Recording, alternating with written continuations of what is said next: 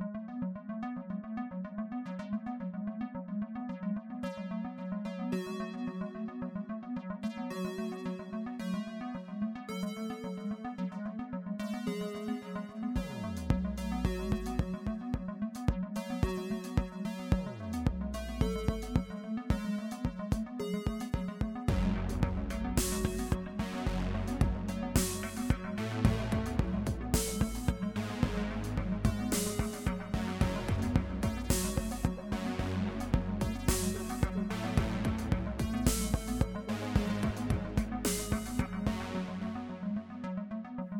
Hallo und herzlich willkommen zu einer neuen Folge. Film erfahren, der vierten Folge. Wow, wer hätte gedacht, dass wir es so weit schaffen? Vor allem wöchentlich. Ja, noch sind wir on track sozusagen. Ja. Pickepacke voll heute. Ich freue mich total, weil ich glaube, ich hatte dieses Jahr keine Woche, in der ich so viele Filme gesehen habe wie jetzt mhm. in den mhm. letzten äh, sieben Tagen. Daraus besteht eine Woche, ja. Ja, und ich habe nur gerade überlegt, weil den einen Film haben wir ja theoretisch auch. In den letzten acht Tagen habe ich äh, sieben Filme gesehen. in den letzten acht Tagen habe ich, oder in den letzten neun Tagen habe ich sieben Filme gesehen. Das ist eine ganz schöne Leistung. Ja. Ich habe nicht so viele gesehen, das kann ich schon mal vorab sagen. äh, über was sprechen wir heute? Wir sprechen heute über Spider-Man. Ähm, Far From Home. Far From Home, richtig. Äh, dann sprechen wir noch über zwei Sneak-Filme, die wir geschaut haben, also sprich, die ihr erst in ein paar Wochen schauen könnt. Den einen nächste Woche schon. Nächste Woche schon, genau. Das ist My Days of Mercy und Yesterday. Und äh, ja, dann halt noch, was wir sonst noch geschaut haben, ein paar News, das Übliche. Meine ähm, Erlebnisse auf dem Münchner Filmfest. Richtig, genau. Das darf nicht zu kurz kommen heute. Wie geht's dir denn? Irgendwas Spannendes passiert bei dir im Leben? Nein, ähm, außer dass ich halt viele Filme, ich habe viel Zeit im Kino verbracht, ähm, fand ich sehr schön und bin schon äh, ganz gespannt, dir davon zu erzählen, weil ich dir davon die ganz, bis jetzt noch mich zurückgehalten habe, dir davon zu erzählen. Mhm. Und freue mich immer, wenn ich so viel ins Kino gehen kann. Ja, das stimmt. Wie geht's dir denn? Gut. habe nicht so viele Filme gesehen, das macht mich natürlich traurig, aber ja. ähm, mir geht's gut. Aber fangen wir doch einfach an. Mit dem Spinnenmann. Mit dem Spinnenmann, genau. Ähm, Spider-Man Far From Home mhm. ist die zweite Spider-Man-Verfilmung aus dem neuen Marvel-Sony-Deal mit Tom Holland, Samuel Jackson, Jake Gyllenhaal und äh, den üblichen Verdächtigen. Ist von dem gleichen Regisseur wie auch schon Homecoming von John Watts. Und ähm, ganz kurze Zusammenfassung, also es geht im Prinzip darum, ähm, dass Spider-Man jetzt, es ist ja jetzt der Abschluss der Marvel, Marvel Phase 3.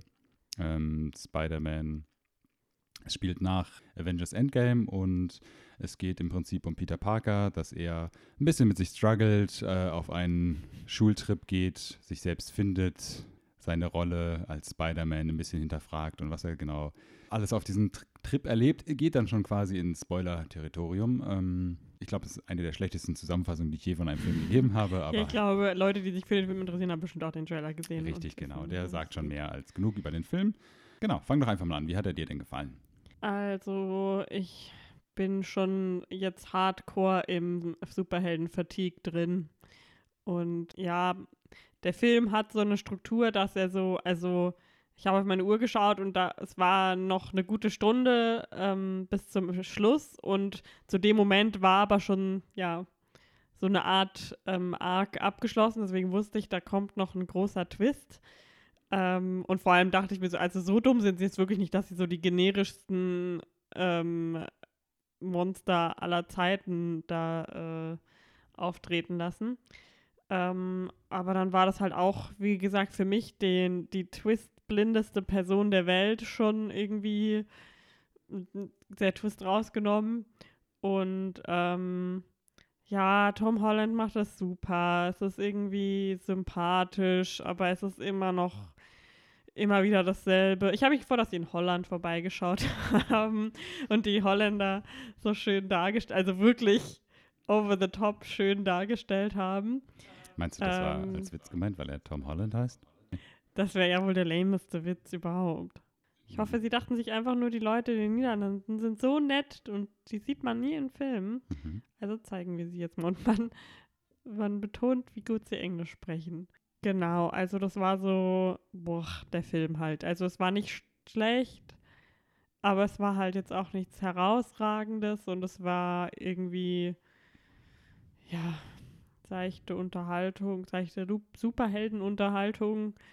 Ja, also nicht, ich finde einfach halt nichts Neues wirklich. Es war jetzt auch nicht irgendwie nochmal, dass es einen großartigen Abschluss von dieser Phase 3 gegeben hat. Es ist verwirrend für Leute wahrscheinlich, die das schauen und ein paar von den anderen Filmen nicht gesehen haben. Und ja, was wichtig, aber dann, was ich mir so während dem, während des Anfangs Mar Marvel-Logos, da kommen ja da immer so verschiedene Ausschnitte aus verschiedenen Marvel-Filmen. Mhm. Da habe ich mich gefragt, was dein Lieblingscharakter denn ist. Ob du auch so ein Hardcore Iron Man-Fan bist, wie anscheinend die ganze Welt vor allem die ganze Welt in diesem Film. Mhm. Oder ähm, ob irgendein anderer Charakter, auch vielleicht einer von den nicht so prominenten, ob du den irgendwie interessanter findest. Jetzt wirfst du mich aber ins kalte Wasser mit so einer Frage mitten in deiner Weil ich habe auf jeden Fall einen eindeutig. Dann sag doch schon erstmal deinen und begründe das, dass ich ein bisschen Zeit gewinne und kurz überlegen kann. Also mein Lieblingscharakter vom ähm, MCU ist Scarlet Witch, weil ich finde, Elizabeth Olsen ist einfach super cool und ähm, sie hat super coole Kräfte.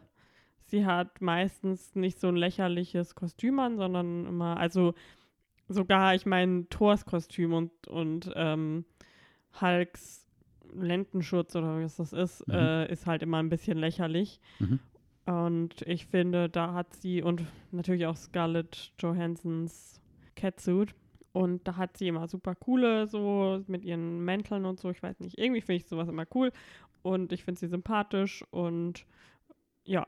So musste auch, hatte halt auch so eine richtige Story-Arc mit ihrem Bruder erst und dann mit mhm. Vision. Und deswegen, irgendwie mochte ich sie am liebsten und hätte am liebsten einen Scarlet Witch-Film gesehen, was ich jetzt schon weiß, was es niemals im Leben geben wird. Aber. Na, wieso, wenn jetzt sechs Jahre verspätet der ähm, Black Widow-Film kommt und sie endlich mal einen Solo-Frauenfilm machen? Vielleicht da kommen dann wirklich Jahren. alle Frauen drin vor in dem Film. Wahrscheinlich. Nein, ähm, also ich habe, glaube ich, keinen Lieblings-Superheld aus dem Marvel-Universum in Berücksichtigung auf alle Filme, die es jetzt sozusagen zu den Phasen gab. Ich fand vereinzelt zum Beispiel Thor richtig cool, aber halt auch äh, im Prinzip nur in Ragnarok. Nicht in Thor Dark World? Nein, da habe ich den gesehen, doch, den habe ich gesehen. Ähm, da fand ich den halt mega lustig. Das liegt natürlich auch daran, dass es mehr Comedic war und von Waikiki, der Film. Wai Taika Waititi. Waititi. Ähm, und ansonsten, weiß nicht, ich mochte eine Zeit lang immer Hulk, aber ich finde, die Stories von dem werden jetzt in dem Universum, ich glaube, das ist ja auch so eine rechte Sache bei dem, weil die ja ursprünglich mal Planet Hulk machen wollten, aber nicht konnten. Und dann haben sie ihn halt in Tor eingebaut. Ähm, den mochte ich auch immer ganz gern. Äh, aber so Iron Man, ich, klar, ich habe auch damals natürlich den ersten Iron Man-Film, ich glaube, ich habe den sogar im Kino gesehen. Ich fand das auch echt cool, aber ich glaube, mein Lieblingsheld ist das jetzt auch nicht. Ich fand Spider-Man immer schon cool. Ich finde auch Tom Holland macht das gut, aber weiß nicht. Also jetzt per se, weiß nicht. Ich müsste eine Top 5 machen oder sowas, aber selbst dann wüsste ich nicht, wer auf Platz 1 ist. Also, hm. ja. Um zurück zum eigentlichen ja, Film zu kommen. Genau, was, wie fandest du ihn denn? So, also. Spider-Man Far From Home. Ich muss gestehen, das ist seit langem mal wieder so ein Disney-Film gewesen, wo ich reingegangen bin, während dem Film und vor allen Dingen, als ich dann rausgegangen bin, mir gedacht habe, scheiße, Jetzt habe ich Disney schon wieder unterstützt. Für was? Für nichts Besonderes. Also das klingt jetzt hart, aber der Film weiß einfach nicht, was er, was er sein will. Ich ähm, hätte mir, ich habe jetzt nicht riesen Erwartungen an den Film gehabt, aber ich habe mir einfach mehr trotzdem versprochen. Ähm, ich habe die Trailer gesehen und wusste schon, gut, da kommen wir auch noch zu den Spoilern nachher zu, was ungefähr die Handlung sein wird. Der Film ist, wenn ich das mal vorwegnehme, extrem vorhersehbar. Also du hast das natürlich immer in den Marvel-Filmen, dass du viele Sachen oder sowas von Stories, die dir irgendwie schon denken kannst und die Outcomes und sowas siehst. Aber ich fand das bei dem Film schon fast störend, wie für mich vorhersehbar der war. Darüber hinaus war der einfach nicht so gut, was den Humor angeht. Also ich fand, die Witze waren teilweise so klischeehaft schlecht, das hat einfach keinen Spaß gemacht. Normalerweise haben Marvel-Filme ja trotzdem so einen, ich sage jetzt mal, grundsolides Level an Humor. Das ist jetzt kein Comedy-Gold, aber du hast ja trotzdem irgendwie manchmal so Witze dabei, die irgendwie dich überraschen oder trotzdem lustig sind, einfach und Spaß machen. Das hatte ich bei dem Film, glaube ich, überhaupt nicht. Ich fand das CGI teilweise richtig schlecht. Also vor allen Dingen, wenn wir über deine Holland-Szene sprechen, da waren wirklich Greenscreen-Effekte am Werk. Das war echt nicht mehr schön. Und auch wenn sie so irgendwie an Dächern standen oder sowas und du in die Ferne geschaut hast und so, das war echt einfach nicht schön. Auch wirklich nicht Marvel-Niveau mäßig. Also man hat da ja eine gewisse Erwartungshaltung, was Marvel angeht. Und das hat einfach nicht delivered, sage ich mal. Ich fand die ganze Arc von Spider-Man, also vielleicht habe ich es auch einfach nur falsch verstanden, weil Spider-Man selber in dem Film so hin und her gerissen ist und der Film dann absichtlich hin und her gerissen wird und keinen richtigen Weg eingeht. Das glaube ich aber nicht, dass das der Fall war. Und es waren einfach viel zu viele einzelne Sachen, die so alle in eine verschiedene Richtung gegangen sind. Die Motivation von den Charakteren fand ich einfach nicht sinnvoll. Hat für mich keinen Sinn ergeben. Ich fand trotzdem, Tom Holland macht das gut. Das ist ein guter Spider-Man. Ich habe auch Spaß, dem selber zuzuschauen. Aber trotzdem hat mich jetzt seine Story an sich einfach nicht so sehr interessiert, also sein innerer Konflikt. Mm. Und ich fand einfach, es hat keinen Sinn gemacht für mich, dass das jetzt der letzte Film von der Phase 3 hat sein müssen. Also ich hätte es viel besser gefunden, wäre jetzt einfach Endgame die, das Ende der Phase gewesen und dann hätten sie sich ein bisschen mehr, ähm, das einfach ein bisschen sinnvoller lösen können, jetzt bei dem jetzigen Spider-Man. Aber ja, also so viel jetzt erstmal von meiner Seite. Ich, wir gehen jetzt auch gleich nochmal in die Spoilers, um nochmal so ein bisschen detaillierter über alles reden zu können. Ich kann den, glaube ich, nur den Leuten empfehlen, die einfach jeden Marvel-Film schauen, Endgame super cool fanden, auch den ersten Spider-Man, wo ich auch dazu sagen möchte, ich mochte auch Homecoming, ich fand den echt cool. Ähm, nach Homecoming und natürlich Into the Spider-Verse, einen der besten, der beste Spider-Man-Film, den ich je gesehen habe, ist es natürlich auch schwer jetzt. Spider-Man 3. ähm, ist es natürlich auch schwer mitzuhalten, aber ich, wie gesagt, kann Ihnen den Leuten empfehlen, die Marvel, alle Marvel-Filme schauen, äh, daran Spaß haben. Ähm, bisher jetzt auch keinen schwachen Film sozusagen dabei gesehen haben. Ansonsten kann ich den echt nur eingeschränkt oder gar nicht empfehlen, leider. Unser Kino war auch echt voll. Also Genau, muss man dazu war sagen. Sonntagnachmittag. Ja, ich glaube, der Film hat jetzt auch wieder Rekorde gebrochen, dadurch, dass in Amerika nicht donnerstags gestartet ist, sondern schon dienstags oder so. Also und auch viele Kinder, also ja, stimmt tatsächlich. Kinder, Jugendliche waren richtig, super ja. viele. Hatte mich auch gewundert, aber ich war jetzt auch schon länger, also gut, bei Endgame war ich im Kino, aber da waren nicht so viele. eher erwachsene genau, Männer, die geweint haben. Richtig. Genau. Willst du noch was sagen zu dem, wie du den Film empfehlen würdest? So ich bin jetzt auch ein bisschen oder? überrascht, wie schlecht du ihn fandest, weil wir hm, hatten okay. jetzt gar nicht drüber geredet danach. Ja, das stimmt irgendwie. Und irgendwie dachte ich, du wärst mehr Es hat mich auch, als sie aus dem Kino kam, dadurch, dass das Ende okayer ist als der Film per se, finde ich, ähm, so ein bisschen weniger gestört. Aber jetzt einen Tag später, weiß nicht, stört es mich einfach umso mehr. Also viele einzelne Sachen stören mich umso mehr. Aber genau, so viel soll es dazu jetzt erstmal gewesen mhm. sein. Wir springen jetzt direkt mal in den Spoiler-Teil, also seid gewarnt. Wenn ihr nichts erfahren wollt über Twist-Wendungen oder sonst was, dann guckt nochmal in die äh, Beschreibung und, und springt dann die entsprechenden Fälle vor. Genau. Ähm, also jetzt Spoiler. Möchtest du loslegen? Also ich stimme auf jeden Fall all den Stimmen zu, die sagen, dass Jake Gyllenhaal in so einem Motion Capture Suit immer noch extrem gut aussieht. Auch wenn er die Kugel in meinem Kopf hat, oder? Ja, weil man sieht ja sein Gesicht immer noch in dem Mocap-Suit. Ja, aber wenn er die Kugel über seinen Kopf hat, sieht man noch nicht sein Gesicht. Ja, na, nein, ich meine, so. wenn man ihn in diesem ja, grauen ja, so, Suit okay. sieht, mhm. da sieht man ja immer sein Gesicht. Also, darf ich ganz kurz noch, also ich stimme dir zu, Jake Gyllenhaal ist ein schöner Mann, schöner Bart, schöner, schönes Gesicht, ich mag ihn. Ist ein guter Schauspieler, auch wenn er manchmal ja Schöner so Mann. Overacting ähm, äh, tendiert, aber ich fand ihn auch gut. Ja, aber das war ja auch gewollt in dieser Rolle. Richtig, genau. Es hat zu der Rolle gepasst. Vorab, ich kenne mich, ich will jetzt nicht sagen überhaupt nicht, aber ich kenne mich wirklich sehr wenig aus in den Comics. Es ist jeden, der sich ein bisschen auskennt, der einfach mal den Namen Mysterio gegoogelt hat, wahrscheinlich auch klar, dass Mysterio ein Bösewicht ist. Das haben sie auch gar nicht versucht irgendwie zu verheimlichen, beziehungsweise, das ist ja mein Problem damit, sie haben es nicht versucht zu verheimlichen, aber sie haben ja von Anfang an, sowohl was das Marketing angeht, als auch irgendwie in so Interviews, so wie ich das jetzt mitbekommen habe, immer gesagt, ja, sie nehmen aber einen anderen Take auf den Charakter und sie machen das irgendwie anders. Sowas machen sie dann, um irgendwie auch so die, die sich so ein bisschen damit auskennen, irgendwie so in so eine Richtung zu locken, hey, du weißt gar nicht, vielleicht ist er doch gut oder sowas. Aber du weißt einfach von der Sekunde, wo er auftritt, okay, der ist einfach böse. Du guckst auf deine Uhr, okay, wann kommt der Twist? Was muss jetzt noch passieren, damit der Twist kommt? Da hätten sich einfach was Besseres einfallen lassen sollen, meiner Meinung nach.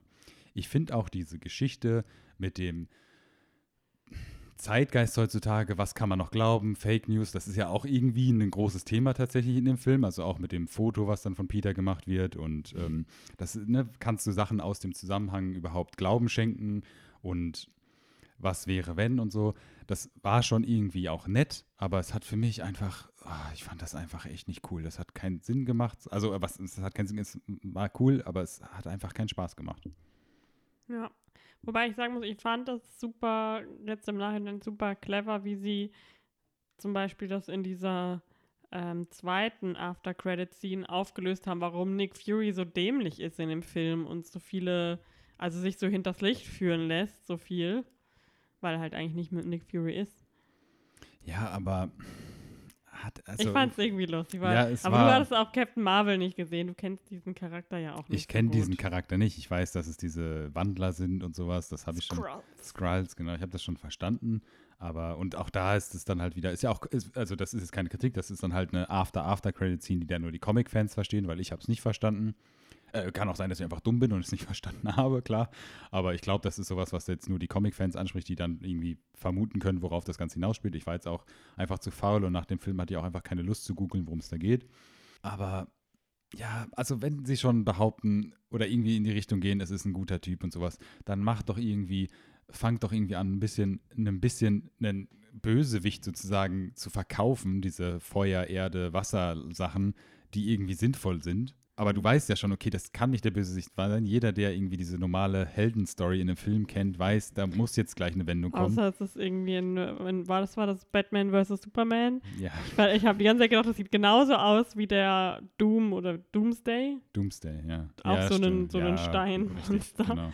Und da war das halt einfach. Das war Das dann der. Endbösewicht, ja. Aber ähm, irgendwas wollte ich gerade noch sagen. Dann lass mich noch mal ganz kurz reingrätschen. Und ganz ehrlich, ich mag Jake Gyllenhaal in den ersten paar Minuten war er auch cool. Das am Ende, also seine Motivation als Bösewicht an sich, fand ich auch besser. Also da hat er auch gut gespielt. Das hat zum Charakter, den er spielt, gepasst, er selber. Aber dann dieser Reveal, dass er böse ist in dieser Bar, war auch nett gemacht, war super vorhersehbar. Du wusstest schon direkt, oh nein, Peter, behalt die Brille, die war für dich gedacht und sowas. Und dann, oh, was, Surprise, ich bin Peter. eigentlich böse.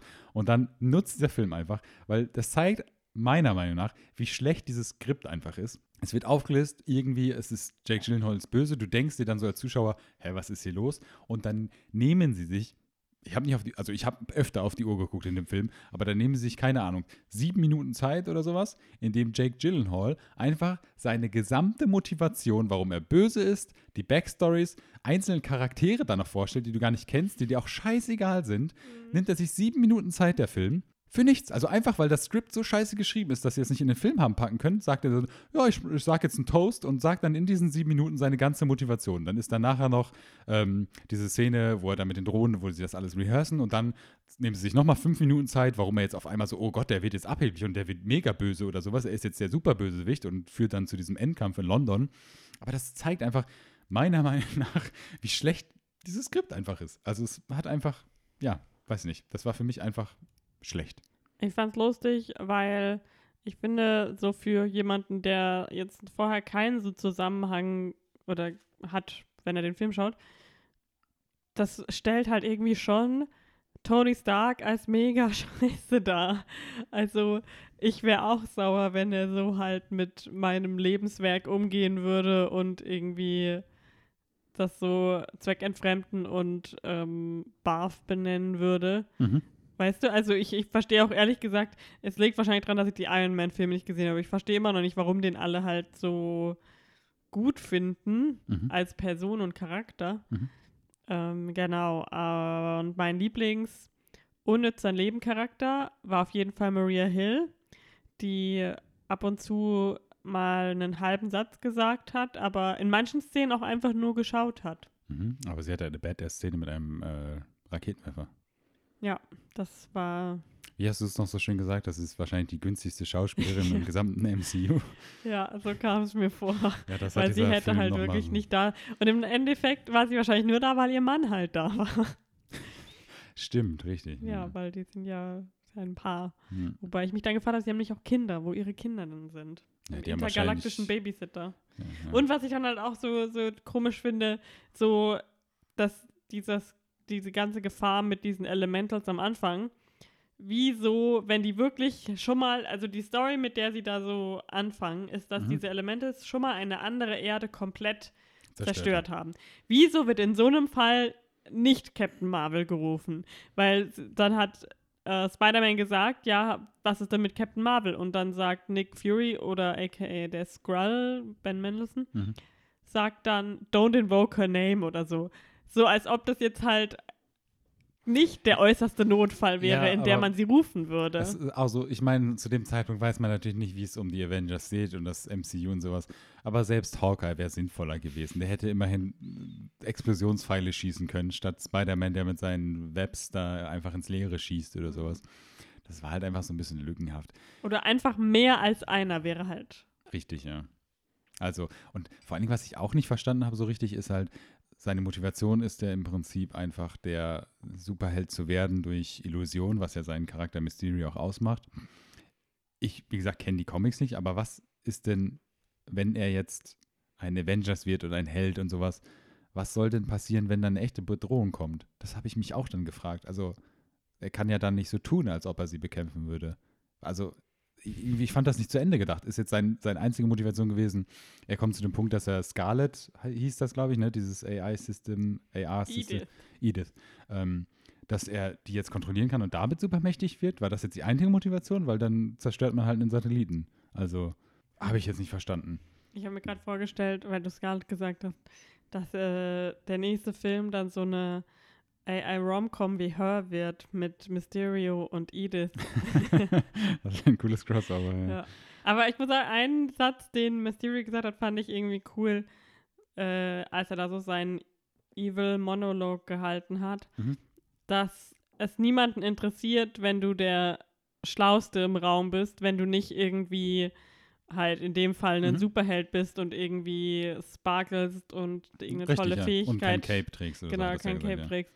Und das fand ich irgendwie, war natürlich so gewollt, aber das fand ich immerhin eine coole Ne, Message. es passt so. ja auch irgendwie zu diesem, diesem Ding, so, was diesem heutzutage, was halt so in ist, mit diesem, auch was man, was man Glauben schenken kann und so. Ja. Das passt da auch, passt da auch gut zu. Aber es hat einfach insgesamt, es hat einfach nicht gepasst für mich. Ich fand dann auch dieses ganze Thema, was ja zu einem eigentlich, was sie ja sein wollten, sie wollten ja irgendwie trotzdem einen relativ ernsten Film machen. Und da passt ja auch dieses Ganze, wie sie es dann in dem Film natürlich genannt haben, The Blip. Also mit den Leuten, die fünf Jahre später zurückgekommen sind. Und eigentlich hätte ich ja gedacht, sie ignorieren das oder sprechen das gar nicht an. Und es war scheinbar auch erst im Nachhinein dazu gedichtet worden, Mhm. diese ganze Story um The Blip, weil das am Anfang irgendwie so einer schlechten School News dann sozusagen auftaucht. Hat, hatte ich jetzt jedenfalls den Eindruck. Und das wurde so unter den Teppich gekehrt. Das war so uninteressant dann. Natürlich sind alle wichtigen Schulcharaktere im selben Alter geblieben. Die haben ja auch schon alle Verträge unterschrieben. Ist ja auch klar, dass sie im selben Alter sind. Aber die machen da gar nichts draus. Es gibt dann diesen einen Charakter, der dann auch mit MJ irgendwie was anfangen will und sozusagen Spider-Mans Konkurrent wird. Diese Story läuft ins Nichts, also die hört einfach auf, wo du dir denkst, die sollte die nicht irgendwie noch weitergehen, sollte da nicht irgendwas kommen. Und, oh, da möchte ich noch ganz kurz erzählen. Es gibt diese Szene im Bus, mit, wo Peter dann diese Drohne äh, das erste Mal steuert und dann aus Versehen, äh, weil er ja so ein Tollpatsch ist, diese tödliche Drohne auf den, äh, wie hieß denn der im Film? Brad. Brad ähm, beauftragt und diese Drohne dann diesen Bus verfolgt und Brad tötet. Diese Szene ist komplett unnötig. Und während Die dieses Szene, wo er bei dieser Frau steht und sich umzieht, und ist auch komplett ja, unnötig. ja das, der Film hat einfach viel zu viel von diesen Sachen. Aber in diesem Bus mit der Szene, das äh, kurz ein bisschen was dazu. Die kommen da in Austria an, ja, irgendwo. irgendwo in den Alpen. Alpen kommen sie dann an und machen kurz Pause. Dann kommt diese Szene, ähm, wo er sich da umziehen soll von der Frau vor Shield und dann macht der Brad dann ein Foto und ne, mit einem Foto aus dem Zusammenhang will er ihn dann sozusagen bloßstellen vor MJ und er versucht das dann zu verhindern mit dieser Brille. In diesem Dorf in Austria, wo die angehalten haben, fuhr so eine Gruppe Rennradfahrer vorbei. Und während sie in diesem Bus sitzen und dann weiterfahren und Peter dann mit Scarlett und sowas da mit der Drohne ähm, hantiert, Edith. Edith, Entschuldigung, ähm, dachte ich an den Trailer von, ich habe dann sozusagen den, den Spider-Man-Trailer mit dem Trailer von Johnny English, was war es, 3 verwechselt? Weil in dem Trailer von Johnny English, du hast ihn gesehen, du kannst mehr Zusammenhang dazu, Yes. Dazu geben, aber gibt es diese Szene im Trailer, wo er dann mit dem Auto die Radfahrer wegbombt? mit so einer Rakete im Auto Mhm. oder sowas. Ja. Und genau das hätte zu diesem Film gepasst. Weil dann wäre es so gewesen, oh, die Drohne, oh nein, und dann schießt lieber nach vorne und dann, oh, jetzt haben wir die Radfahrer weggestoßen. So schlecht war das, dass ich mir sozusagen dachte, okay, ist das jetzt dieser Trailer gewesen oder bringe ich das jetzt durcheinander? Ich hab, das habe ich wirklich gedacht. Ich dachte echt wirklich, ah, das kommt jetzt gleich noch. Weil ich dachte, das wäre in dem Trailer gewesen. Es kam mir dann nachher im Nachhinein, oh, das war ja Johnny English. Hm. Mhm. Ein Also, ähnliches Cinematic Universe. ja, genau, ein ähnliches. Aber die Glanzpunkte noch trotzdem möchte ich nochmal sagen. J.K. Simmons kommt zurück. Ja. Als, irgendwie ist das. Ich mochte den in den alten Spider-Mans lieber. Ja, das weißt du ja nicht. Ich finde es irgendwie komisch, dass Alex Jones. Doch, weiß ich. Okay. okay, Entschuldigung, ja, das weißt du. Ich finde es irgendwie komisch, dass im Moment irgendwie in Filmen so äh, Alex Jones so ein Ding ist. Dass der irgendwie auch, wo hatten wir es jetzt zuletzt? Bei Brightburn hatten wir es ja, dass er auch im Mhm. Abspann so ein Alex Ach, Jones. stimmt, ich dachte, das wäre dasselbe. Nee, richtig, das Oh. Wir haben zwei verschiedene Filme gesehen. Ähm, und er spielt dann auch, also er spielt seine Rolle, der heißt auch gleich, so wie ich es jetzt verstanden wer habe, war das in Brightburn nochmal? Welcher Schauspieler? der von Guardians. Ah, okay. Ruka, irgendwas, Michael Ruka, ich bin mir ganz sicher. Ja. Ich sage eh jeden Namen falsch. Ähm, das fand ich cool, dass er wieder da ist. Die letzte Szene mit, oh, jetzt weiß jeder, wer Spider-Man ist und äh, es wurde so dargestellt, als, er, als hätte er Mysterio umgebracht. War okay, hat Das gepasst. hat sich gerade kurz so angehört, als hättest du gesagt, er hätte Monsieur umgebracht. Monsieur Mysterio. ähm, genau. After Credit Scene mit Nick Fury fand ich gut. Man muss dazu sagen, ich hatte im Vorfeld irgendwie schon über diese After Credit Scene was gelesen im Internet und ich habe dir dann auch ganz stolz Mhm. erzählt, dass ich wüsste, was kommen würde und dann gibt es, es gibt nämlich die Szene mit Credit Scene nennt man das ja mittlerweile, wo er dann mit MJ durch New York schwingt, was auch direkt ich weiß nicht, ob es dir auch so ging, aber es hat mir direkt viel mehr Spaß gemacht, als, ihn, als er durch New York geschwungen ist Mhm. und sowas, durch die Großstädte und da durch diese Gebäude geflogen ist. Das hat, ich wusste sofort, okay, ja, macht nie wieder einen äh, Spider-Man Eurotrip-Film. So, das passt einfach nicht. Obwohl wir Eurotrips wirklich gerne mögen. Genau, und die After-Credit-Scene mit Nick Fury war dann auch lustig. Ich meine, du hast Captain Marvel gesehen, du fandest es dann lustiger, auch wenn du, glaube ich, so wie ich es jetzt verstanden habe, diesen Zusammenhang, was da los ist, nicht verstanden hast. Also, dass er ähm, bei Warum? den Skrulls abhängt und was da jetzt irgendwie Ja, das genau. bedeuten soll und so. Ja. Habe ich jetzt nicht verstanden, du hast es auch nicht verstanden. Also ist es scheinbar irgendwas, was nur Comic-Fans verstehen könnten, schätze ich jetzt einfach mal. Und ich habe natürlich gelesen, dass es eigentlich noch eine Szene gibt. Es ist ja jetzt kein, also wir sind eben Spoiler, es ist kein Spoiler, weil ich habe keine Ahnung, wo ich das gelesen habe, aber ich habe irgendwie gelesen, dass es eigentlich noch eine Credit-Scene danach gibt. Vielleicht wurde sie auch bei uns im Kino rausgeschnitten, aber das glaube ich jetzt nicht, ähm, dass irgendwie Mysterio ähm, überlebt hat und in dem, ich, ich, ich habe es wie gesagt irgendwo gelesen, ich habe jetzt nicht geträumt oder sowas, aber dass er irgendwie in einem Gefängnis sitzt. Irgendeiner, wie gesagt, ich kenne mich leider nicht mit den Comics so gut aus, aber irgendeiner von den Sinister Six zu ihm kommt und ihm sagt, hey, wir gründen irgendwie was, um gegen Spider-Man zu kämpfen, willst du uns nicht anschließen? Und dann Sinister Six ange angeteased wird und da irgendwie noch Charakter. Irgendwie sowas habe ich im Kopf gehabt. Ich weiß nicht, ob ich irgendwie, aber ich kann ja kein Aftercredit von einem Comic äh, gelesen haben. Also ich weiß nicht, was das war. Ich muss mal irgendwie meinen Internetverlauf nochmal durchgehen, ob ich finde, was das, äh, was das war, was ich gelesen habe. Keine Ahnung. Das hat mich Auf so jeden Fall verwirrt. super unangenehm, weil die Kinomitarbeiter dann schon seit der Abspann halt angefangen hat, dann da stand Mhm. und halt alle Leute irgendwie noch, die gefühlt zehn Minuten länger geblieben sind, um diese After-Credit-Szenen zu schauen. Äh, was ich noch sagen wollte, ich habe mir wirklich mehrmals in dem Film gedacht, oh, Action ist einfach nichts für mich. Ich, man, ich finde, man sieht halt so oft nicht, was passiert. Aber es, man muss dazu sagen, die Action, weder war die Action super gut, der Endkampf in New York, äh, in- sorry, in London war nicht schlecht, wo er gegen die Drohnen gekämpft hat.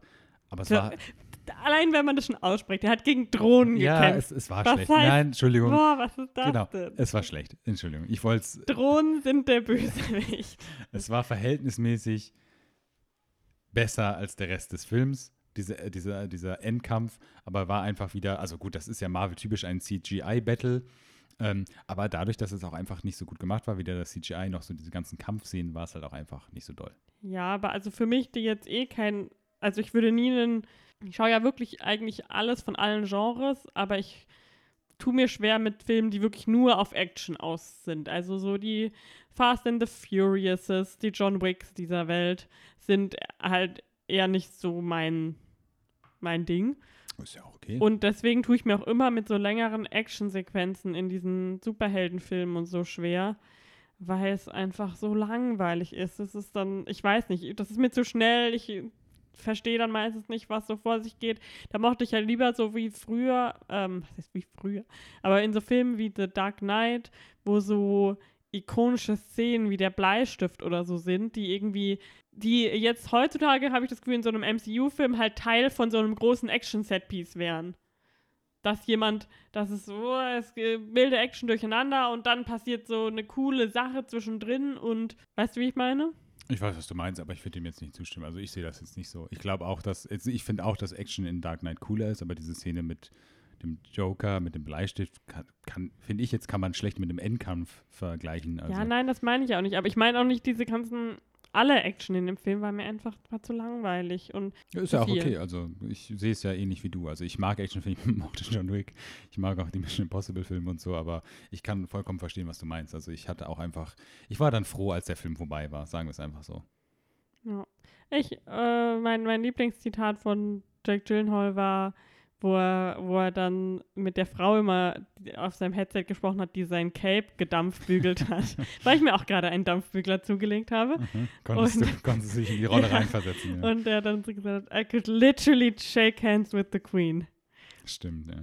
So lustig. Also ich, ach, Jack Gyllenhaal macht das halt echt schwer, ihn nicht zu mögen. Ich, die haben halt auch, die haben auch super PR für den Film gemacht mit ja, diesen, die, die sind super sympathisch bei den Interviews und aber, so gewesen. Aber findest du nicht auch, dass sie in den Interviews viel besser harmoniert haben als im Film? Also im Film hatten sie nicht die Möglichkeit so zu harmonieren, ja. wie sie in echt gibt, aber es hat mir einfach viel mehr, deswegen habe ich den Film auch erst sehen wollen, weil ursprünglich hätte ich ihn jetzt auch nicht angeschaut, aber auch dadurch und so hatte ich irgendwie das Gefühl, der wird sicherlich lustig und cool und wurde dann leider enttäuscht.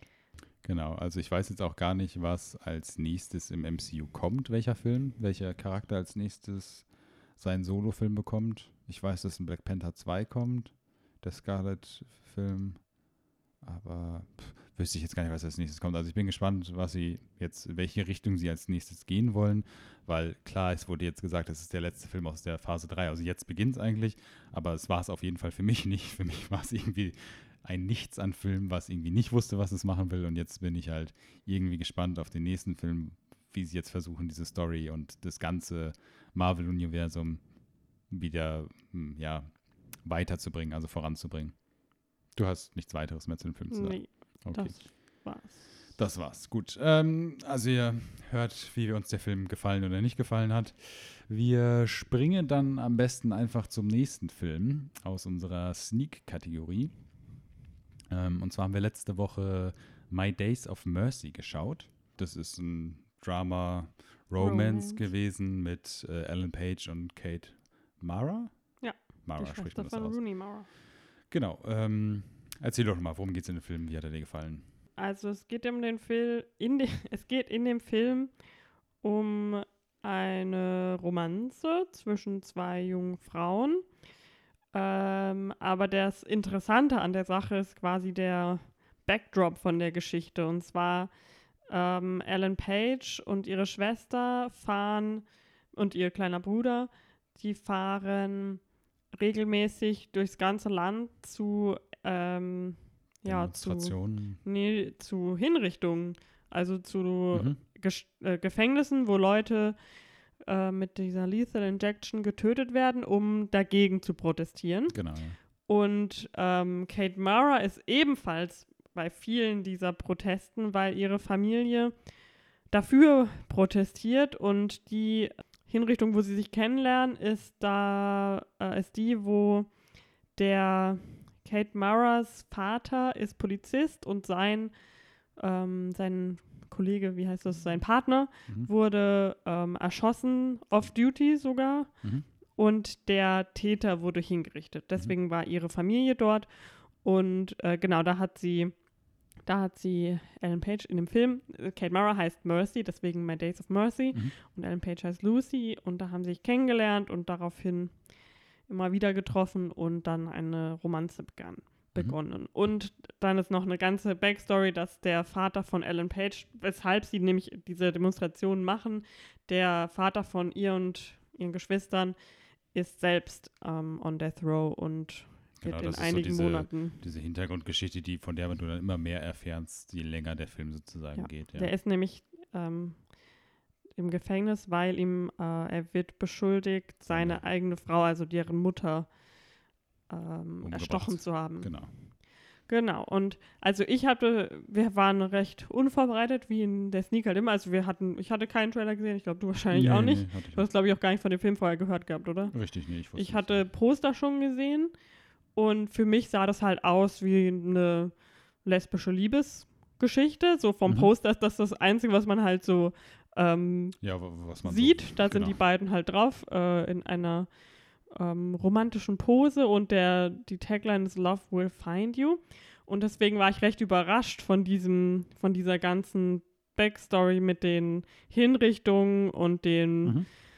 ja, dem Kommentar darüber quasi. Mhm. Und es ist, also ich fand es richtig cool.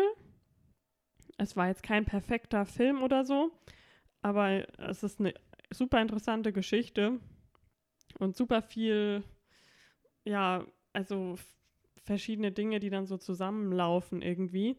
Die beiden spielen super, finde ich. Mhm. Ja, das stimmt. Ich bin eh ein Fan von beiden einzeln. Und anscheinend sind sie auch super gute Freunde ähm, im echten Leben.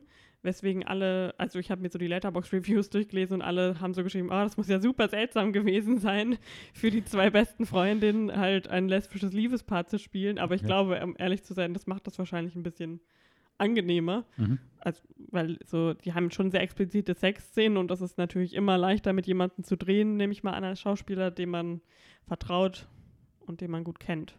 Mhm. Ähm, genau, wie fandest du es dann? Ja, also du hast es ja schon gesagt, es war ein guter Film. Ähm, für mich ist es auch ein guter Film, aber es geht jetzt nicht darüber hinaus. Also ich habe eh nichts von dem Film vorher im Vorfeld gewusst. Ich hatte keine Ahnung, als sie den Titel dann genannt haben und der Film losging, ähm, wie explizit er ist, in welche Richtung der geht und sowas. Ich fand den halt einfach im Nachhinein ein bisschen belangloser, als ich ihn dann direkt beim Sehen ähm, empfunden habe die Geschichte, diese Hintergrundgeschichte von der Familie mit dem Vater, der da seine Mutter äh, vielleicht umgebracht hat, ähm, fand ich nett gemacht, dass es immer so nach und nach gekommen ist. Das ist so, also klassisch, aber dass es so häppchenweise dir diese Informationen gegeben wurden. Ich fand diese Konflikte in der Familie waren gut. Also ich fand die Schauspieler auch alle gut. Ich fand den Schauspieler von dem kleinen Jungen zum Beispiel jetzt auch gar nicht so schlecht. Die Schwester fand ich auch sehr gut. Mhm.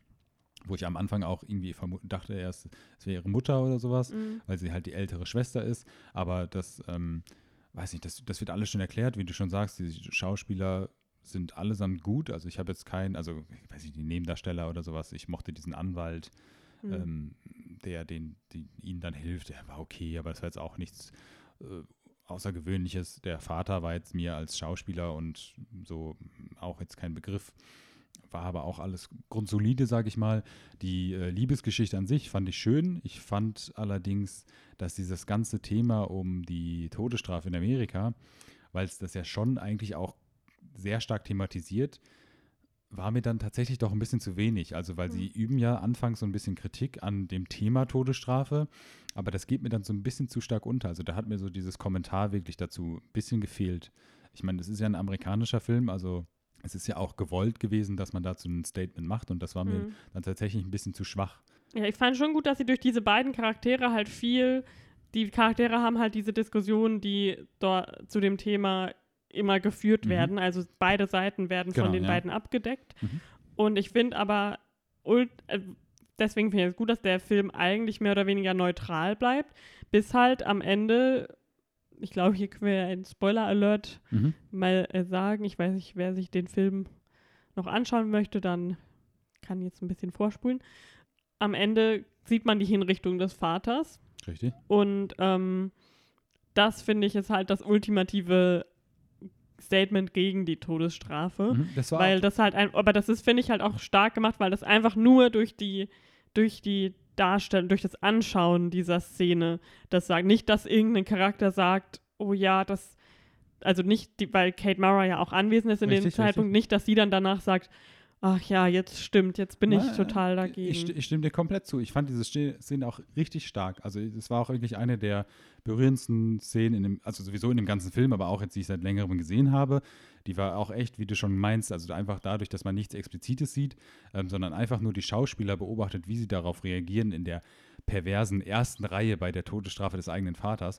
Aber ich finde, das wurde leider für mich in meiner Wahrnehmung ein bisschen davon überschattet, weil man davor, wir sind ja im Spoilerbereich, gesagt bekommen hat, okay, der Vater war es vermutlich wirklich. Er hatte Mhm. eigentlich die Mutter umgebracht. Und dadurch wurde das für mich so ein bisschen überschattet, weil die Charaktere dann erleichtert waren, trotzdem traurig, dass er gestorben ist, aber halt auch diese Erleichterung irgendwie dabei war und sie dann ihren Neuanfang gemacht haben. Aber ich finde es deswegen fast schon noch stärker, weil, Okay.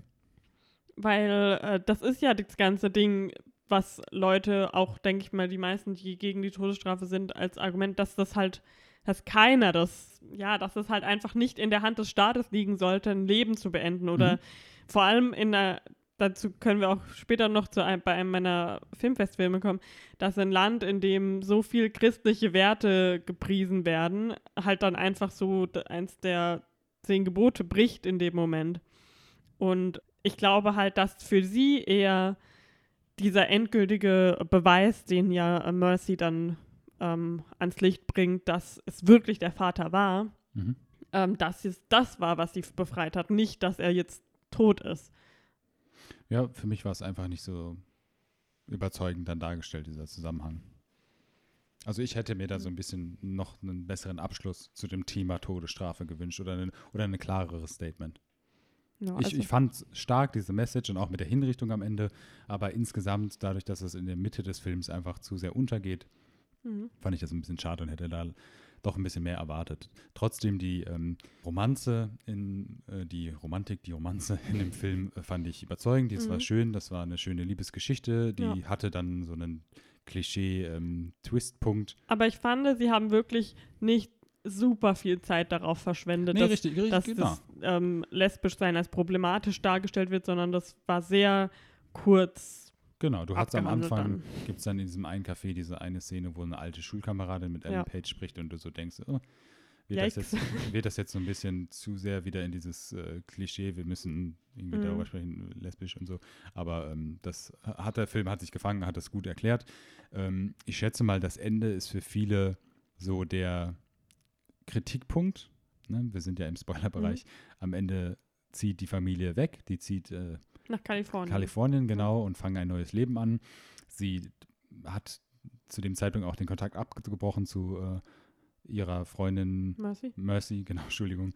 Und ähm, am Ende ist es halt so, dass sie sie aufspürt und es deutet sich an, dass sie dann doch wieder ein Leben zusammen beginnen. Ich fand das Ende passend, ich fand es schön. Ich glaube allerdings, dass es für viele vielleicht nicht das passende Ende ist, dadurch, dass du einfach immer diese zwei Extreme haben wirst.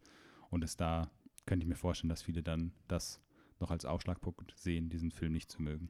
Oder wie Ja. hat dir das Ende denn gefallen? Ich, Also, oh, ich fand das Ende, weil das war jetzt nicht so, dass sie sich dann in die Arme fallen und sofort alles vergessen ist, sondern Ja. man merkt ja schon deutlich sofort, dass Lucy eigentlich erstmal keine Lust hat, weil Mercy sie halt sozusagen vor ihrer Familie verraten hat, weil sie heimlich noch einen Verlobten hatte und aber deswegen fand ich das Ende eigentlich passend, wo sie halt so, ja, wir schauen, wir, wir tun jetzt mal uns verabreden und zusammen die Stadt erkunden und mal schauen, was dann daraus wird. Mhm. Ich fand es auch in der Beziehung, die sie in dem Film spielen, hat das auch gepasst. Für mich war das Ende auch gut, das wollte ich damit jetzt nicht sagen. Ich glaube nur dadurch, dass es dann am Ende dann doch für manche vielleicht so wirken könnte, als würde es ihr dann doch zu einfach fallen, vielleicht so ein Kritikpunkt ist. Also ich dachte mir einfach beim Schauen des Ende so, äh, ob das jedem wohl gefällt, weil, ich meine, wir haben ihn in der Sneak gesehen, da gehört ja natürlich auch, ich weiß nicht, ob es in jeder Sneak so ist, ähm, aber gehört bei uns immer noch mal so eine Bewertung dazu, dass alle Mhm. Kinogänger dann auch diesen Film bewerten können. Und ich habe mir dann direkt schon gedacht, ah, ich glaube, das ist so der Punkt, wo viele dann doch noch mal die Bewertung vielleicht ein bisschen anders machen. Hm. Ich glaube, mehr haben wir nicht.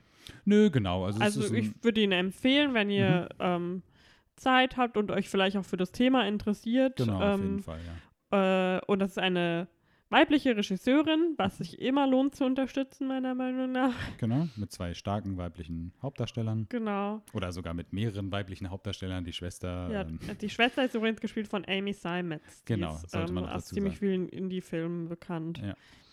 Ähm, genau. Dann lass uns doch mal zu unserem gestrigen Sneak-Film kommen. mhm. Das war Yesterday. Und ich, wir haben vorhin schon gesagt, wir haben beide, glaube ich, nicht so viel dazu zu sagen. Wir äh, konnten vom Tipp von der Sneak schon, haben wir uns schon gedacht, dass der Film kommt. Mhm. Und haben nämlich dann gestern ganz äh, mutig äh, Spider-Man und die Sneak an einem Tag gemacht. Mhm. Und ähm, genau, Yesterday von Danny Boyle, Mhm. also ein richtiger Name. ich glaube, der Trailer ist auch schon in aller Munde. Es ist die Geschichte von einem ähm, jungen Musiker, der eines Abends mit einem Bus zusammenkracht und als er wieder aufwacht im Krankenhaus, die ganze Welt die Beatles vergessen hat, außer, außer er selber. Mhm. Und auch noch ein paar andere Sachen. Genau, und er jetzt natürlich überlegen muss, wie nutzt er das? Wird genau. er jetzt der große Star mit diesen Legen, die, die natürlich für, ich glaube, alle englischen Musiker so die größte Inspiration überhaupt sind und alle möglichen Musiker, äh, alle möglichen Musiker weltweit, ob er das jetzt einfach sich zu eigen macht oder ja. Man muss dazu sagen, ich habe den Trailer schon gesehen, also ich wusste schon eigentlich die Handlung auch von dem Film und ich habe mich auch schon darauf gefreut, ihn zu sehen. Er hat auch einfach Spaß gemacht. Also für mich war das so ein Feel-Good-Film. Ähm, ich fand es sehr interessant, wie sie die ganze Geschichte, die du im Trailer ja nur so als ähm, Satz gesagt bekommst, was ist, wenn die Welt die Beatles vergisst, ähm, fand ich interessant, was sie daraus gemacht haben. Also, dass er sozusagen sich an alles äh, von den Beatles erinnern kann, dass es die gibt, aber dann diesen Struggle zu haben, die ganzen Songtexte und Melodien und sowas noch aus dem Kopf äh, runterzuschreiben. Du siehst ihn auch den ganzen Film über immer neue Songs oder was heißt neue Songs, aber sich an alte Songs erinnern und er schreibt immer so ganz viele Kleinigkeiten auf einzelne Post-its und klebt so weiß ich, mit 50 Post-its einen Song zusammen. Das fand ich ganz nett gemacht. Ähm, die Schauspieler, ich kannte ihn jetzt tatsächlich nur so vom Sehen, aber ähm, er heißt im Film Jack Malek, er heißt in echt Himish, Himish Patel. Patel. Mm, Lily James spielt da noch die Love Interest, die fand ich beide auch sehr gut, schauspielerisch in dem Film. Das hat Spaß gemacht, die hat eine gute Connection, meine, meiner Meinung nach. Es ist ein englischer Film. Ich habe so ein bisschen den Humor, den englischen Humor leider ein bisschen vermisst. Am Anfang war der sehr gut, auch zwischendurch im Film sind so ein paar Lacher. Es gibt dann aber doch so ein paar Stellen, wo mich der Film so ein bisschen verliert.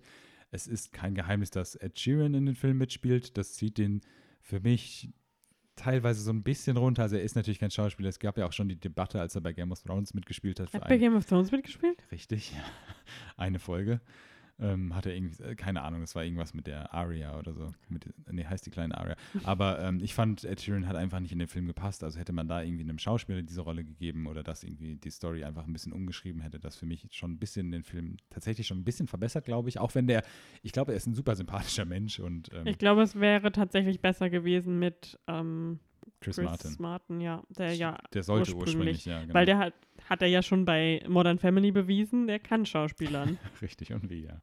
Ja, also weil Ed Sheeran kann halt echt null Schauspieler. Ja, das hat man. Es war wirklich nicht gut, ja. Der ganze Film so zu einem Halt gekommen, als er. Ja, immer wenn es dabei war, war es so ein bisschen, hat so ein bisschen den Wind rausgenommen, ja. Ähm, aber genau, also ich hatte wirklich, war wirklich unterhalten. Klar, ich meine, ich habe schon gesagt, der Soundtrack war gut in dem Film, aber es ist natürlich mhm. logisch, dass diese ja. ganzen Beatles-Songs die machen einfach Spaß. Das, das ist alles irgendwie viel gut und das, das, ist einfach coole Musik und das passt auch echt gut zur Story. Ich fand auch dann diese kleinen Charaktere, die Freunde von ihm am Anfang und diesen ähm, Rocky, der ihn dann begleitet, der ehemalige Schulfreund, glaube ich, der so der Versager ist, der, der immer trinkt und kifft und sowas, der wird lustig in den Film eingebaut. Das ganze Popkulturelle passt einfach, das ist rund. Ähm, es ist eine klassische natürlich auch so eine klassische Liebesgeschichte in dem Film, die am Ende so ein bisschen mich jetzt nicht verliert, aber das ist so ein bisschen dann schwach die Auflösung für mich, wie der Film dann endet. Aber trotzdem hatte ich super viel Spaß in dem Film und ich kann es auch echt nur jedem empfehlen, den zu schauen. Vor allen Dingen Leute, die auch nur irgendeinen Song von den Beatles kennen und mögen, hm, werden auf jeden Fall Spaß in dem Film haben. Ja, also ich fand ihn definitiv auch unterhaltsam und shiny und die Darsteller waren alle sympathisch und man wollte gerne mit ihnen abhängen und auch auf irgendwelche Gigs gehen und ihn spielen hören. Aber ich finde, in, alles in allem war ich geschockt vom, von der sehr, sehr minimalen Menge an Konflikt, die in diesem Film entsteht. Ja. Also es ist halt echt, der Hauptkonflikt ist eigentlich, dass er seine Freundin da, also seine, dass er diese Ellie, mhm. die seine Man Managerin war und die er auch schon seit der Grundschule kennt, dass er mit ihr zusammen sein will. ist so der größte Konflikt. Und ich finde dieser ich bin jetzt reich und berühmt Konflikt ist irgendwie, wird total unter den Teppich gekehrt. Und auch dieser, ja, dass man hätte mehr damit spielen können, finde ich, wären Beatles-Songs heute überhaupt noch so erfolgreich, weil sie damals natürlich revolutionär waren, aber heutzutage irgendwie gar nicht in diese Landscape reinpassen an Ed Sheerans und Autotune und mhm. ähm, Elektro. Ja, sie, sie versuchen das ja am Anfang so ein bisschen zu sagen, weil er dann natürlich sein Set, äh, weil er ursprünglich vor dem Unfall aufgibt, Musiker zu sein und dann danach und das dann merkt und dann sich entscheidet, das in Anführungsstrichen auszunutzen, ähm, erstellt er ein Set an Beatles-Song, an den Best-of, ich glaube sechs Stück oder so und mhm. tu, also macht dann wieder kleine Gigs in Kneipen und sowas und du merkst dann so ein bisschen, es interessiert trotzdem keinen, aber diese Brücke wird dann doch, dieses Hindernis wird dann doch sehr schnell über, überstiegen. Also mhm. dieser Konflikt wird nicht wirklich thematisiert in dem Film, ähnlich wie was ist überhaupt, die ganze Welt hat die Beatles vergessen, aber was passiert, also das physische, diese ganzen Albums, verschwinden die einfach. Ja. Was, was ist damit? Das wird auch eigentlich, also es wird irgendwie so kurz angedeutet, aber wirklich nicht erwähnt. Ich hätte jetzt auch überhaupt keine Ahnung, wie man das macht. Also es ist vielleicht auch gut, dass sie es nicht erwähnt haben, um einfach den Film recht einfach zu halten. Aber ähm, genau, das war dann mhm. so diese Konflikte, die einfach ja, ignoriert wurden, um den Film einfach einfacher zu gestalten, denke ich. Und halt auch, wie persönlich Songtexte sind. Vor allem die von den Beatles sind ja alle. Mhm sehr, sehr persönlich und haben ganz ähm, spezielle Themen. Das sind jetzt nicht irgendwie halt Party-Lieder. Äh, Keine Partybangers, ja. Ja, ähm, die immer nur einen Satz wiederholen.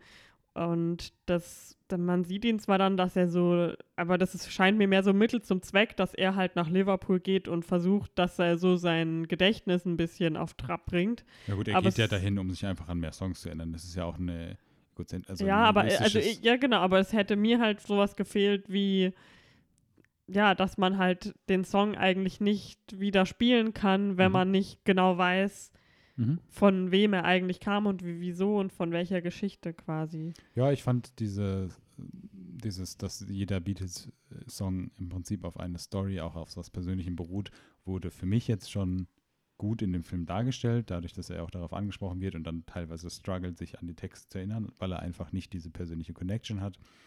Und dann halt auch für Leute, die dann den Song hören und sowas. Also für mich hat es Sinn ergeben, aber ähm, ich verstehe auf jeden Fall trotzdem, was du meinst.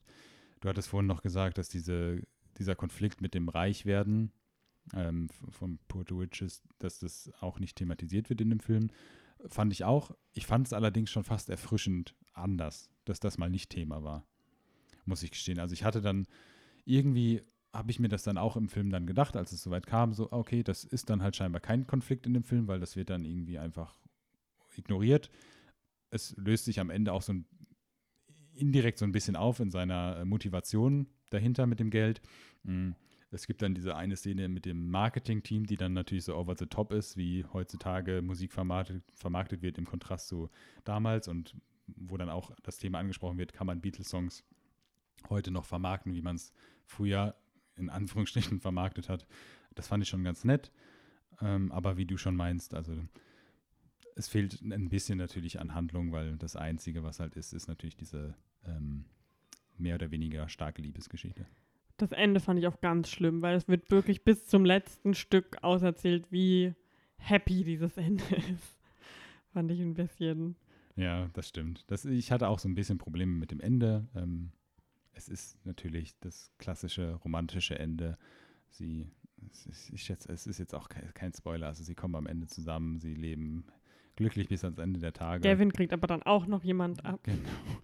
Richtig, das, das hat mich auch so ein bisschen gestört, aber genau. Trotzdem hat mich das nicht runtergezogen. Nachdem wir davor Spider-Man gesehen haben, war das ja. für mich einfach nochmal so ein richtig schöner Abschluss von dem Abend, von dem Kinoabend. Und man hat auch gemerkt, dass sich das Publikum richtig gefreut. Ich glaube, ich hab, es haben noch mehr vermutet, dass der Film kommen könnte und als so der Film losgegangen ist und man gemerkt hat, welcher es ist, war, kam ein richtiges Wuhu. Genau, kam ein Jubeln durch ein kleines Jubeln durch den Kinosaal. Ja, und ich glaube auch, die Leute hatten Spaß damit. Es ist auch ja. einfach ein Feel-Good-Film. Also du kommst da gut raus. Du, du kannst dich natürlich an so kleinen, also für mich Kleinigkeiten aufhängen, aber insgesamt wird man trotzdem auf jeden Fall Spaß mit dem Film haben. Ja. Also Leute, die da rausgehen und sagen, es war kein guter Film, die gehen dann halt nochmal und gucken sich zweimal Spider-Man an. Genau, also wenn ihr den Trailer, wenn ihr da eh schon Lust drauf habt, dann ist das ein perfekter Sommerfilm. Ja. Einfach zum, zum Gutfühlen. Genau. Also ich genau. werde auf jeden Fall nochmal Spotify die Tage anschmeißen und mir nochmal so ein paar Songs nochmal anhören. Ja, ich habe auch schon die uh, This is the Beatles runtergeladen. Sehr gut. Ja, das hat auf jeden Fall Spaß gemacht. Also kann man nicht anders sagen. Genau, aber du hast ja anfangs schon erwähnt, dass du sehr viel Kino die Woche geschaut hast. Mhm. Dann lass uns doch jetzt mal, weil wir sind jetzt so weit durch, was die Filme, die wir zusammen gesehen haben, angeht. Dann schweif doch mal ab, erzähl doch mal von deinen Filmfestival-Erfahrungen, die du die Woche gemacht hast. Genau. Ich war auf dem Filmfest München und ich war das erste Mal auf dem Filmfest München. Ähm, habe mir davor halt auf der Website die Filme so durchgeschaut und musste mich natürlich auch ein bisschen danach richten, wann ich Zeit habe. Und habe mir dann vier glückliche Gewinner rausgesucht. Mhm. Welche waren das? Ähm, das waren die Dokumentation Hail Satan, Fragezeichen, ähm, der Horrorfilm Porno, die Dokumentation Jawline und die Drama-Komödie Animals. Okay. Und äh, genau, in der Reihenfolge habe ich sie auch geschaut. Mhm. Also zuerst war ich in Hell Satan und äh, das ist eine Dokumentation über eine Religion, die es gibt, mittlerweile sogar weltweit. Also die hat in Amerika angefangen, aber gibt es mittlerweile schon ähm, auch hier in Europa. Die heißt The Satanic Temple. Mhm. Und die sind eine sehr interessante Religion, weil ähm, sie natürlich im ersten Schritt deutlich auf Christentum anspielen, aber an sich jetzt nicht in, eigentlich nicht, ähm, wie heißt es? Also einer von den Experten im Film hat das Post-Christian genannt Okay. oder Post-Religion. Also es ist ähm, quasi noch einen Schritt weiter als Atheist. Die glauben nicht an Satan, die verehren nicht Satan, sondern es geht mehr darum, ähm, so äh, organisierte Religion eher zu kritisieren. Mhm. Und in dem Film ist auch ein ganz starker Fokus darauf, dass sie ihre Religion ähm, und die damit verbundene Organisation äh, nutzen, um die aufmerksam zu machen auf die fehlende Trennung zwischen Staat und Religion in den Staaten. Mhm. Äh, ein großes Set-Piece, was sie immer wieder besprechen in dem Film, ist zum Beispiel, dass in vielen amerikanischen Städten ein Zehn-Gebote-Denkmal beim Rathaus steht, Mhm. Ja, was natürlich ähm, Grund und Boden des, äh, des Staates ist. Also es ist kein, äh, kein Privatgrundstück. Und dass, wenn das dort steht, sie dann natürlich sagen, dann wollen wir, dass auch unser Denkmal für unsere Religion da steht, weil Amerika Trennung zwischen Staat und Religion hat. Das heißt, es muss hier alles repräsentiert sein Mhm. und es darf nicht nur eine repräsentiert sein. Also lassen sie auch wirklich so einen riesigen Ziegen-Satans-Gott, ähm, wie heißt das, aus Zement und beziehungsweise auf sowas, auf was noch, ähm, das Bronze, glaube ich, Mhm. äh, fertigen. Und da stehen sogar so zwei Kinder vor dem, von der Statue okay. und schauen so fröhlich hoch zu dem, ich glaube, Bethamel oder so heißt es. Es ist Mhm. eine bestimmte Art Figur von- aus ja. der, ja, aus der äh, Bibel, nehme ich mal an. Ja. ähm, genau, und natürlich endet das dann meistens damit, dass sie das Zehn-Gebote-Denkmal runternehmen müssen, weil sie sagen, also sie sagen, wenn sie das wegmachen, dann wollen sie auch nicht mehr, dass ihr es da steht. Es Mhm, geht ihnen okay. nur darum, dass es nicht alleine da steht. Ja, clever, clever. Ja. Genau, und das ist super. Und man sieht halt in der ganzen Dokumentation so verschiedene Leute, die in verschiedenen Städten äh, diese Chapter, heißt es dann, leiten, also die verschiedenen Gemeinden. Und das sind halt Leute, die komplett bunt gemischt sind, was alles angeht eigentlich. Also es sind welche, die so aussehen wie halt Metal-Fans zum Beispiel, was man sich jetzt vielleicht so klassisch als Satanist vorstellen würde. Aber es ist auch so einer, der hat dann so eine Fliege an und so eine, so eine Strickweste, alles Mögliche dabei. Hm. Frauen, Männer und die erzählen dann halt auch von ihren Erfahrungen, wie sie dazu gekommen sind. Die meisten sind christlich aufgewachsen und genau, ich kann es wirklich sehr empfehlen. Es ist, man kann sich den Trailer, es gibt online einen Trailer. Es ist auch wirklich humorvoll gemacht. Das Mhm. merkt man in dem Trailer auch. Die vor allem, äh, das hat auch der, es kam jemand vom Filmfest und hat kurz ein paar Worte vorher gesagt. Die Regisseurin war leider nicht da, aber sie hat so eine kurze Videobotschaft gemacht. Und es geht wirklich auch so ein bisschen darum, dass die sich so als Trolls verstehen. Also einfach, aber für mich halt nicht so sinnlose Trolls, Ja, finde ja, ich, sondern die mit- auch einen Sinn und Zweck haben ähm, oder eine, eine Mission haben, die sie damit erfüllen wollen. Und die auch wirklich, also das ist wirklich sehr interessant dann so zu sehen, wie die Leute halt das sich dagegen wehren wollen und im Prinzip halt immer sagen, das sind böse Menschen und die sind gottlos und was weiß ich was und, und ähm, die wollen die Kinder in, keine Ahnung, in böse Machenschaften und dabei sind es halt, also sie machen ja wirklich nichts, die, sie töten keine Tiere, sie opfern keine Menschen, sondern sie wollen einfach nur für so, eine, so einen Zweck kämpfen also und, auch und sind auch zum Großteil wirklich sehr friedlich. Ja. Also ja, es ist so eine Sub-Story von einer, die ähm, sogar rausgeschmissen wird aus der Religion, weil sie zu extrem dann okay. geworden ist. Hm. Also es wird darauf betont, wie friedlich sie eigentlich sind und dass quasi nur rein ihr Name, das Satanic Temple, die Leute schon absolut zur Weißglut treibt, ja, ich, ja. ohne dass, damit, dass sie sich damit auseinandersetzen, was für Menschen das eigentlich sind mhm. und was für Werte die verdrehen. Sie haben sogar auch so eine eigene Art ihrer Gebote. Sie haben so zehn, äh, sieben Tenants, heißt es, glaube ich, nach denen sie leben. Ähm, genau, also kann man bestimmt auch mal googeln und sich informieren. Ich finde es einfach nur mal drüber lesen, ist auch ganz interessant.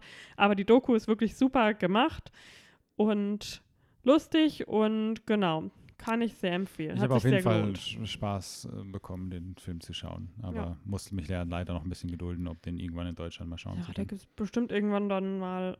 Ich, ja, ho ich hoffe, dass er noch einen kleinen ähm, Release kriegt, vielleicht. Hm, man muss genau. es mal im Auge behalten, wenn wir da genaueres wissen, geben wir natürlich Bescheid. Genau. Dann habe ich mir den Horrorfilm Porno angeschaut. Mhm. Man muss dazu sagen, du hast mir bisher nur zwei verstörende für mich verstörende Details von dem Film erzählt, aber, ja. aber erzähl doch mal, was, was ist das für Also erstmal muss ich erzählen von ähm, einem Motto Film erfahren, weil mhm. ich hier wieder eine besondere Filmerfahrung ja. hatte. Und zwar sind wir da so angekommen im Kino und dann kam erstmal eine Frau und hat gesagt, das, der Film fängt auf jeden Fall erst äh, 10 nach 9. Also er sollte eigentlich um 9 anfangen. Der fängt auf jeden Fall erst 10 nach 9 an. Das an, davor dauert noch zu lange. Und also, ja, okay.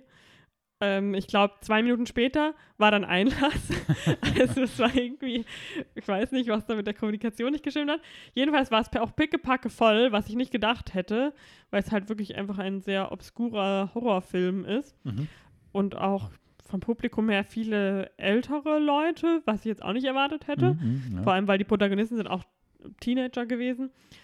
Jedenfalls war es super voll und dann geht's los und es ist super seltsam, weil man hört die Musik vom Film und so ganz normal, aber der Dialog ist ganz, ganz leise. Okay. Und am Anfang waren halt alle noch so, okay, soll das so sein? Mhm.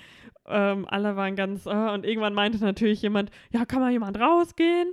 Und dann meinte irgendeine Frau, das soll so.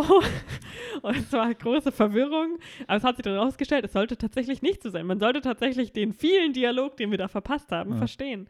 Ähm, genau, dann mussten sie den ganzen Film nochmal neu starten. Ach, tatsächlich. Okay. Ja, also beziehungsweise es hat dann halt eingesetzt, der Ton, aber natürlich wollten dann alle, dass der Film von vorne gestartet ja, wird, obwohl meiner Meinung nach jetzt noch nicht so viel mhm. Interessantes passiert war. Es waren ja auch ältere Leute dabei, die brauchen vielleicht den. Ja. Vielleicht aber wobei es im, im, Endeffekt tatsächlich, da gab es so viele eher subtile Momente und kleine Nebenbemerkungen, die schon wichtig waren. Okay. Genau, also ich sag schon mal, ich fand den Film auch mega gut, weil er wirklich ich liebe das, wenn Horrorfilme halt nicht so sich nicht zurückhalten und einfach das bis zum letzten Punkt ausreizen, was sie jetzt in diesem Szenario machen können mhm. und einfach auch alles zeigen und wir machen das jetzt einfach.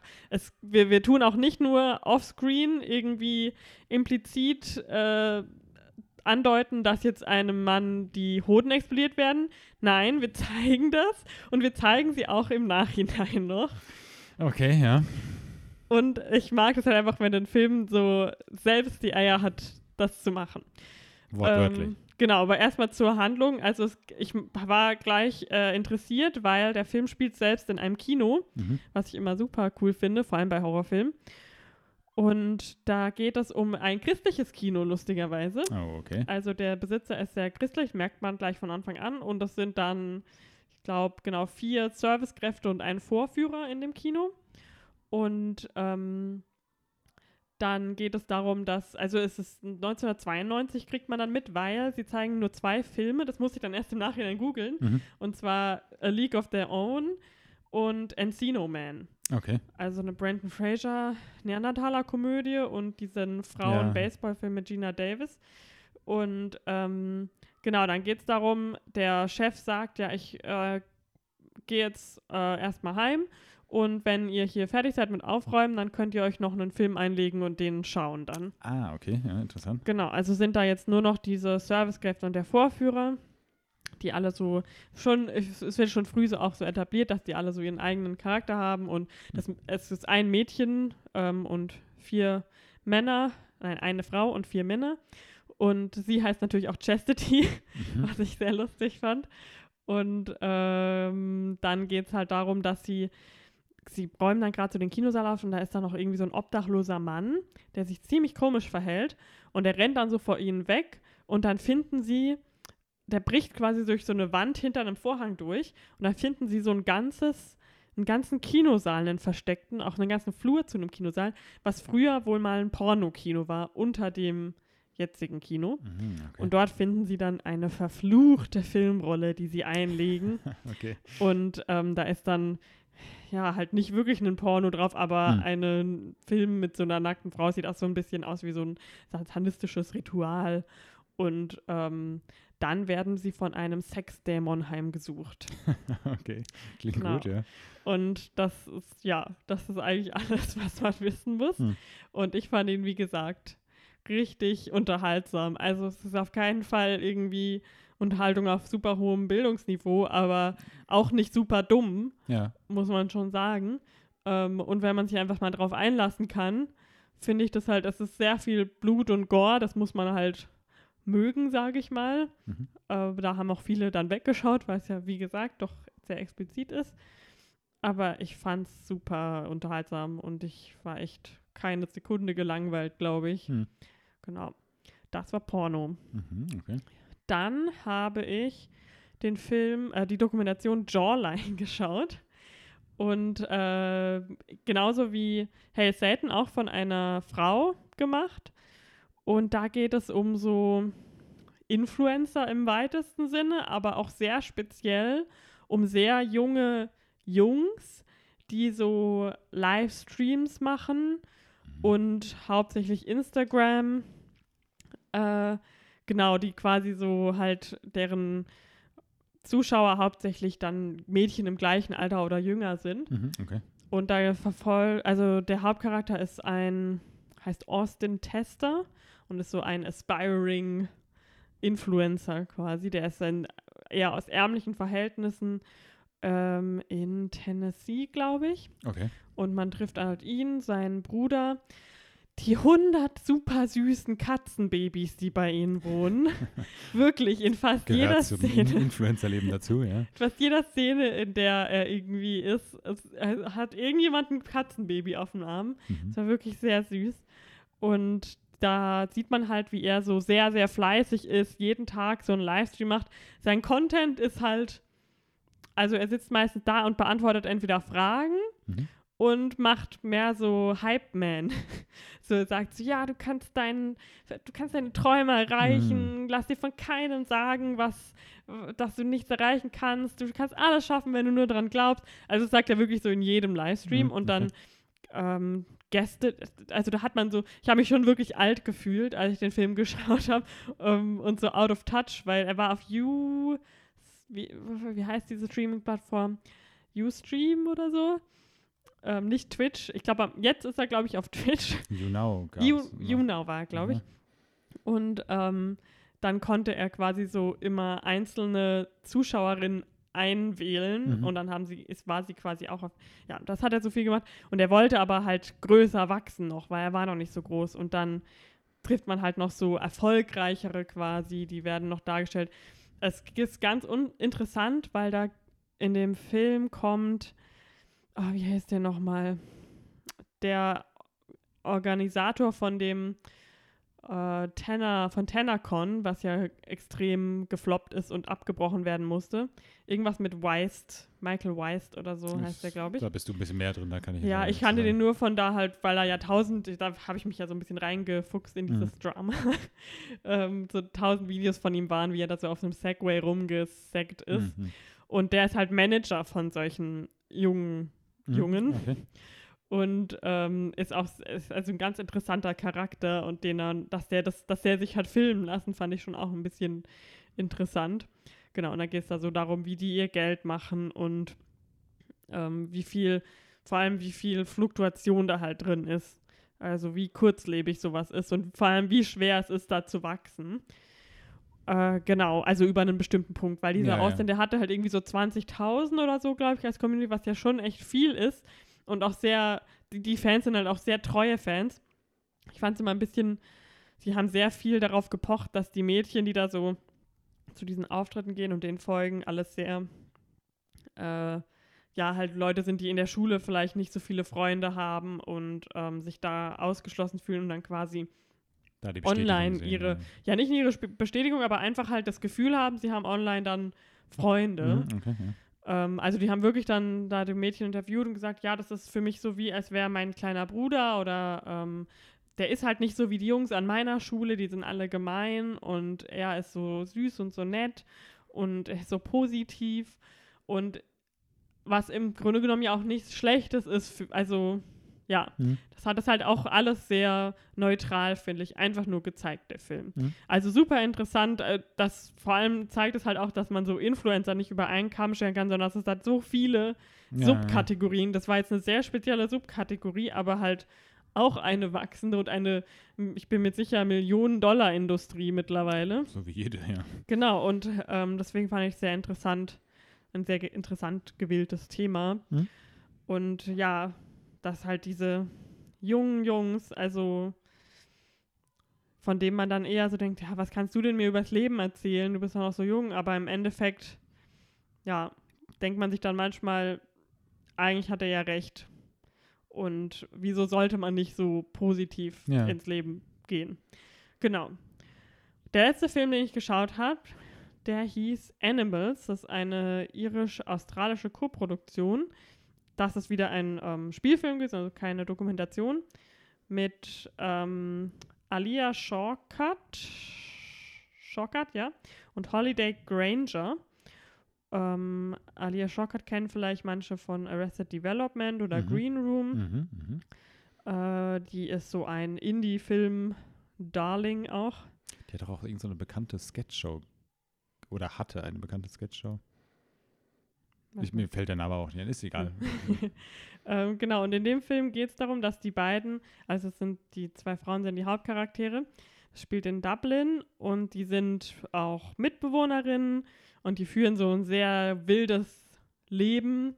Es wird jeden Tag getrunken, hauptsächlich, es wird wirklich viel weißer Wein getrunken. Das wird immer so gesagt, das ist so ihr Getränk. Mhm. Und viel Party gemacht, immer viel so das Leben einfach gefeiert.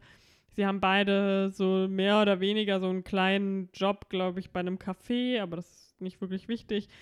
Was wichtig ist, ist, dass Holiday Granger, die in dem Film äh, Laura heißt, die ist Autorin eigentlich. Das heißt, der, der, typische Fall, sie schreibt seit zehn Jahren an ihrem ersten Buch. Also mhm. ist sie Schriftstellerin, ist sie keine. Das ist so ihr. Den Struggle kenne ich. ja, das ist so ihr Zwiespalt. Und äh, sie trifft dann eines Abends, wo sie aus sind, einen Musiker, in den sie sich verliebt und mit dem sie dann zusammenkommt und den sie so bewundert, dass er so auch als Künstler, aber so, der ist sehr erfolgreich. Und dann sitzt sie sich quasi so auf ihren Arsch und fängt an, das mehr als Job zu sehen, Schriftstellerin zu sein. Also sie mhm. steht morgens auf und setzt sich dann auch hin und schreibt den ganzen Tag, anstatt jetzt viel noch ähm, Party zu machen und zieht dann auch mehr oder weniger zu dem Freund und genau, dann geht es so darum, ja, ob sie, dass sie sich quasi entscheiden muss zwischen bester Freundin und Freund, beziehungsweise bald auch Verlobten. Mhm. Und mich hat der Film vor allem angesprochen, weil ich glaube, so die Kurzsynopsis, da stand irgendwas drin von wegen, eine junge Frau muss sich entscheiden zwischen, da muss sich entscheiden, ob sie auch als Ehefrau noch Feministin bleiben kann. Mhm.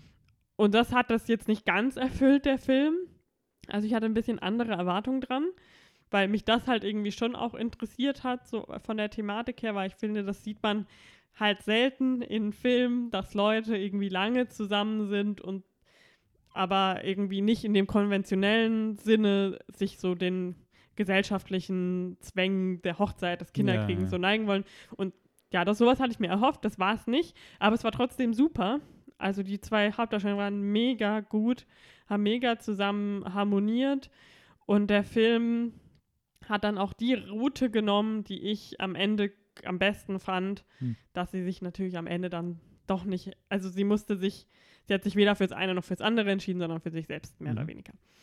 Ähm, dass die beiden anderen quasi komplett aus dem Bild sind. Und am Ende war auch die Regisseurin sogar da, die auch total, also drei von den vier Filmen, die ich geschaut habe, waren von äh, einer, waren von Frauen. Mhm. Ähm, und die war da und hat auch total enthusiastisch dann erzählt von dem Produktionsprozess und alle Fragen beantwortet. Ich weiß nicht, ich war, bin selten bei so Regisseur-QAs, deswegen war Ja. das für mich sehr spannend. Ja, das glaube ich ja. Vor allen Genau. Dingen immer, ich habe es, glaube ich, sowas noch nicht miterlebt, außer einmal bei so einem schrecklich deutschen Film. Äh, ich glaube auch, dass es echt cool ist, vor allen Dingen, wenn es so ein Film ist, der dir auch gefällt und du Ja. richtig auch von der Thematik und so überzeugt bist. Da macht das sicherlich sehr viel Spaß, ja. Ja. Es basiert auf einem Buch, auf einem Roman und der, das, ähm, das Drehbuch wurde auch von der Regisseur, äh, von der Autorin geschrieben, von dem Roman. Also war sie da auch ganz happy, hat sie erzählt, dass sie Mhm. quasi nicht sich diesen Fragen stellen muss, ob das äh, so im Sinne des Romans gewesen wäre, ist sondern das quasi dann, ja. Genau. Ähm, also ich kann ihn nur empfehlen, wenn ihr den irgendwann mal seht, dann schaut ihn euch an.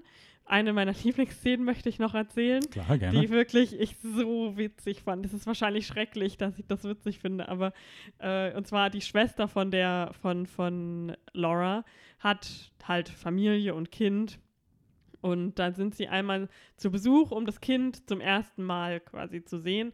Und natürlich hat sich die, die Laura vorher von ihrer Freundin hinreißen zu lassen, noch was zu trinken. Und dann sind sie da so ein bisschen angetüdelt, machen dort auch gleich noch eine Flasche Wein auf, eine Flasche Rotwein. ja. Oh, Und dann ähm, äh, tut so ein Argument so ein bisschen eskalieren. Und Laura nimmt dann das Baby auf den Arm, während sie ein Rotweinglas in der Hand hat. Und dann sagt halt, irgendwann wird es so eskaliert, dass dann die Schwester halt sagt, ja nein, gib, gib mir jetzt meine Tochter halt wieder, du, du bist betrunken. Und sie wehrt sich aber so und dann tut sie das, das Rotwein über das Baby schütten, okay. was ich lustig fand irgendwie, weil das, weil man das in Filmen auch so noch nie gesehen hat.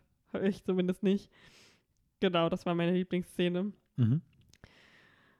So viel zu meinem Filmfest, äh, zu meiner Filmfest-Extravaganza. Ja, es tut mir leid. Ich, jetzt gerade, wo du diese lustige Szene erzählt hast mit dem Rotwein, denke ich die ganze Zeit drüber nach. Es gibt eine noch absurdere und eigentlich nicht äh, eine noch unlustigere, in Anführungsstrichen, Szene. Es, aus irgendeinem Film, mir, kommt- mir kommt es gar nicht drauf, gibt es doch die Szene, wo jemand betrunken sich auf ein Baby übergibt. Aber Also, das ist mir jetzt zu extrem. ja, das ist jetzt zu extrem. Okay, das ist jetzt mein schlechter Filmgeschmack. Ich, ich weiß jetzt, ich komme jetzt allerdings auch nicht drauf, was das war. Vergessen wir das Ganze. Ich bin mir aber ziemlich sicher, dass es das gibt und ich es nicht wie eine After-Credit-Scene irgendwie aus dem Nichts gezogen habe. Keine Würdest Ahnung. du dir denn von den anderen drei Filmen, also außer Hellstaten, die auch noch anschauen wollen? Also für mich klingen die alle interessant. Ich finde auch diese Geschichte, wie du es jetzt erzählt hast, man muss dazu sagen, dass mir vorher sehr wenig äh, über die Filme bewusst erzählt, weil wir uns jetzt nur noch Sachen im Podcast scheinbar erzählen. Aber ähm, nein, also ich finde das schon echt sehr interessant alles. Ich will auf jeden Fall die äh, satanistische Dokumentation schauen. Ich finde aber den, genauso diese Influencer-Doku gut. Mhm. Mm, Ich muss sagen, anfangs, weil ich anfangs erwähnt habe, dass du mir von dem Porno-Film nur zwei verstörende Sachen gesagt hast, waren einmal die explodierenden Hoden Mhm. Und irgendwas anderes, dass, dass äh, Geschlechtsteile abgeschnitten werden, glaube ich. Ja, das ist beim Sexdämon leider unvermeidbar. Genau. Aber jetzt, Aber was ich auch sagen wollte noch bei Ja. Porno, was ich gut fand, weil das ist natürlich so ein Sexdämon, da geht es darum, der ist in der Gestalt einer super gut aussehenden Frau, die Mhm. quasi so verführt. Aber es gibt genauso eine Szene, wo Chastity verführt wird und Mhm. da nimmt sie halt die Gestalt an von dem, von einem ihrer Kollegen, Ja, äh, in ja, den ja. sie quasi so verliebt ist. Und hat dann, der hat dann so eine, der ist ähm, Baseballspieler, hat dann nur so eine Baseballhose an, oben ohne und so, so Baseballbemalung, also so diese zwei Streifen genau. unter dem Auge. So, ja. ja. und, äh, und verführt sie dann quasi so, indem er ihre Hand in seinen Schritt legt, so wie Ja, halt ja. die Frau, wenn, wenn, der, wenn der Dämon in einer Frauengestalt ist, die Hand auf die Brust Ja, legen ja, würde. genau. Das, und das fand ich irgendwie erfrischend, weil sonst sieht man halt immer nur die Frau. Ja, Nee, ich glaube auch, also ich hatte tatsächlich dachte mir so, ja, das ist wahrscheinlich der, der von den Filmen, die du jetzt geschaut hast, die ich nicht schauen muss im Nachhinein. Ich fand aber jetzt, wo ich das mit ein bisschen mehr Kontext gehört habe und dieser Geschichte da drumherum, habe ich auch irgendwie Lust bekommen, den zu schauen. Also auch wenn mich das trotzdem, ich gehöre wahrscheinlich auch zu denjenigen, die dann bei manchen Szenen eher so, ne, doch lieber mal zur Seite gucken, was die Nachbarn so denken und machen. Aber ähm, da muss ich, glaube ich, nicht alles sehen. Ich bin jetzt auch nicht so der Riesen-Splatter oder, ähm, ne, Gewalt verherrlichen oder was heißt Gewalt verherrlichen, aber dieses äh, zu much sehen oder so bin ich jetzt der Riesenfan von, aber ich bin auf jeden Fall interessiert an dem Film tatsächlich auch. Und auch der letzte Film, den finde ich, hört sich auch sehr gut an. Also ich wahrscheinlich versuche ich alle irgendwie mal zu schauen, wenn sich die Möglichkeit dann für mich ergibt, ja. Sehr schön. Genau, aber ich bin auch neidisch, dass ich nicht die Möglichkeit hatte, in München das Filmfestival Ja. zu besuchen, leider. Das sie gerne mit dir angeschaut. Ähm, aber genau, dann, ich weiß nicht, haben wir, so, wir haben im Moment sonst auch nicht so viel geschaut. Also was heißt nicht so viel? Wir haben jetzt nur fast acht Filme geschaut die Woche. Aber darüber hinaus haben wir jetzt nur angefangen mit der neuen Staffel. Ähm, Stranger Things. ist auch mir ist der Titel gerade nicht eingefallen, sehr bald. ja, genau. Ähm, sind noch nicht durch, da sprechen wir dann wahrscheinlich nächste Woche noch Ja. ein bisschen drüber. Mhm. Ansonsten, ich habe, glaube ich, auch sonst nichts weiteres geschaut. Ich habe auch noch nicht versucht, When They See Us weiterzuschauen, Mhm. Asche über mein Haupt, aber ich äh, werde es auf jeden Fall noch nachholen. Genau, ansonsten, wir können noch kurz über ein paar News sprechen. Ich möchte. Ich wollte noch kurz äh, ja, klar. Catherine Ryan, lass mich lügen, das neue ähm, Stand-Up-Special auf Netflix empfehlen, Richtig. weil ich immer äh, mir gerne Stand-Up-Specials, ich glaube, wie viele Leute auf ähm, Netflix anschaue und insbesondere gerne die von weiblichen Stand-Ups, ähm, klassisch für mich. Mhm. Und da gibt es von Catherine Ryan, genauso heißt sie, ein neues, das heißt Glitter Room. Sie hat schon ein, al al ein altes ähm, Special auch auf Netflix, was auch sehr sehenswert ist. Ich finde sie super witzig. Kann man sich gut anschauen. Mhm. Genau. Du wolltest noch News machen. Ähm, genau, ich wollte im Prinzip über dieses ganze Ariel-Thema nicht sprechen. Ich wollte nur sagen, es wurde eine Sängerin und Schauspielerin gecastet, Ariel zu spielen und das finde ich gut. Ähm, ansonsten, es kam der neue Mulan-Trailer raus. Ja. Du hast ihn auch schon gesehen. Ja, also wir haben ihn gestern zwischen Spider-Man und der Sneak auf dem Handy unterwegs geschaut. Ganz professionell kurz drüber geschaut. Genau. Ich hatte ihn heute noch mal einmal so geschaut. Ähm, ja, ist auch nur ein Teaser gewesen in der Teaser, Mhm. First Look, Trailer-Phase. Ähm, aber ja, ich bin gespannt, was da noch mehr kommt, wenn man ein bisschen mehr davon sieht. Ich war auf jeden Fall, sah gut aus. Bin gespannt. Ja, ist halt aber es, ja, genau, es ist halt ein Remake. Ich habe mir so, als ich es gedacht habe, äh, als ich es geschaut habe, habe ich mir gedacht, ich würde mir gerne, also weil Mulan habe ich wirklich als Kind gerne geschaut. Mhm. Also ich habe jetzt nicht viele Disney-Filme dauernd geschaut, aber Mulan weiß ich auf jeden Fall, dass ich den super gerne geschaut habe. Hm. Dachte ich mir, ich schaue mir einfach den Zeichentrickfilm nochmal an.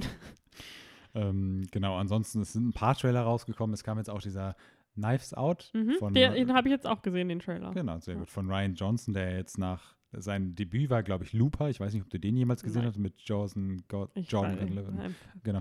Ähm, und jetzt nach Star Wars Last Jedi ist er ja sehr in die Kritik gekommen. Ich bin aber auch, also gut, man muss dazu, Knives Out hat ein extremes, einen extremen Cast, also von Chris Evans, Jamie Lee Curtis, Hereditary, Tony Collette. Toni Collette, danke Nennen. Sie nicht Hereditary. Also es, ich, mir fällt, fällt schon die Hälfte nicht mehr ein. Es ist einfach ein sehr Catherine Langford von 13 Reasons Why. Genau, der äh, Nebendarsteller von äh, Get Out. Also es ist einfach ein sehr großes, also was heißt ah ja, der, Nebendarsteller? der, Get, der Get Out-Mann. der Get Out-Mann, sagen wir so, genau, der hoffentlich so auch in den Credits steht. Ähm, also ein sehr großes Star-Aufgebot. Ähm, ich fand den sehr, sehr interessant aus der Trailer. Also Ja. ich bin gespannt. Ich gucke mir den auf jeden Fall Ich an. mag so Whodunits. Richtig, genau so. Weil ich halt wirklich meistens keinen Plan hat.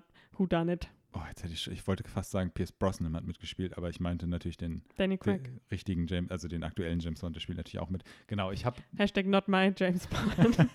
mein James Bond ist Pierce Brosnan. Das ist der Titel dieser Folge. Ähm, aber ja, also ich bin gespannt auf den Film. Ähm, ich finde auch, dass dieses, wie du es jetzt schon meintest, Who's Done It, extrem interessant ist. Ich muss aber dazu sagen, ich habe jetzt äh, Mord im Orient Express, kam ja letztens das Remake raus, auch noch gar nicht geschaut. Ich kenne auch das Nee, Original aber jetzt nicht. weiß ich also- auch schon. ich da weiß ich auch schon, das genau. Ende. Ähm, aber ja, bin ich auf jeden Fall gespannt drauf. Ähm, ansonsten, ich weiß jetzt gar nicht, nächste Woche müssen wir mal gucken. Vielleicht machen wir so ein bisschen so eine, was bisher so die besten Filme des Jahres waren, passend, Mhm. weil, ihr werdet es kaum glauben, aber die Hälfte des Jahres ist auch schon wieder vorbei. Mehr als die Hälfte Mhm. leider schon. Mm, Ja, weil sonst ist es nicht so viel. sonst nächste Woche sind jetzt nicht so die großen Da kommt halt. Yesterday, das haben wir heute schon. Genau, Yesterday haben wir jetzt halt schon besprochen gehabt. Ansonsten, wir werden sicherlich dann nochmal über die neue Staffel zu Ender Shinx Ich freue schauen. mich schon auf Child's Play übernächste Woche. Genau. Ähm, aber bis dahin, wir schauen mal. Wir werden uns nächste Woche auf jeden Fall hören und was für Themen es dann werden, werdet ihr dann erfahren. Oder wenn nicht, erfahrt ihr es auch schon vor der Folge auf unserem Instagram-Kanal Genau, natürlich. Film erfahren. Wir knacken bald die 10.000, also seid dabei. und äh, ja, genau, so viel soll es gewesen sein heute, glaube ich. Oder hast du noch was zu erwähnen? Wir Nein. freuen uns, dass ihr zugehört habt. Genau, wir bedanken uns bei jedem, der zugehört hat. Und Wir ja, hören uns das nächste Mal. genau. Tschüss. Ciao, ciao.